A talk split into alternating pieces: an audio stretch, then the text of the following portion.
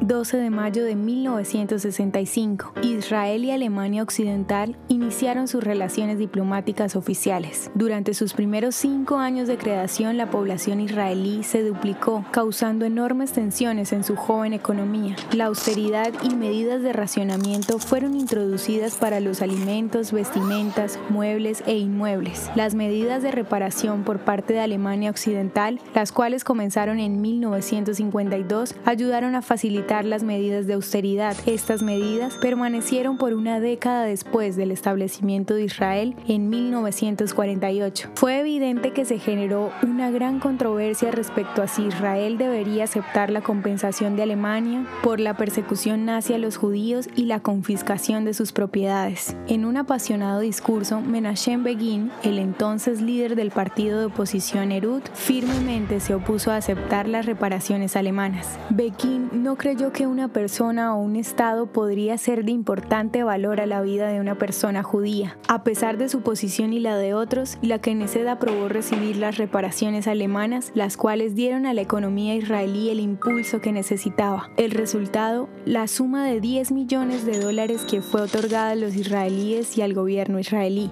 Las relaciones comerciales entre Israel y Alemania Occidental que resultaron del acuerdo de reparación dieron inicio a un proceso de acercamiento diplomático, social y económico entre ambas naciones. El 12 de mayo de 1965, ambos estados establecieron relaciones diplomáticas.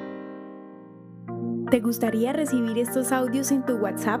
Compartimos nuevos episodios todos los días. Suscríbete sin costo alguno ingresando a www.hoyenlahistoriadeisrael.com. Hacerlo es muy fácil.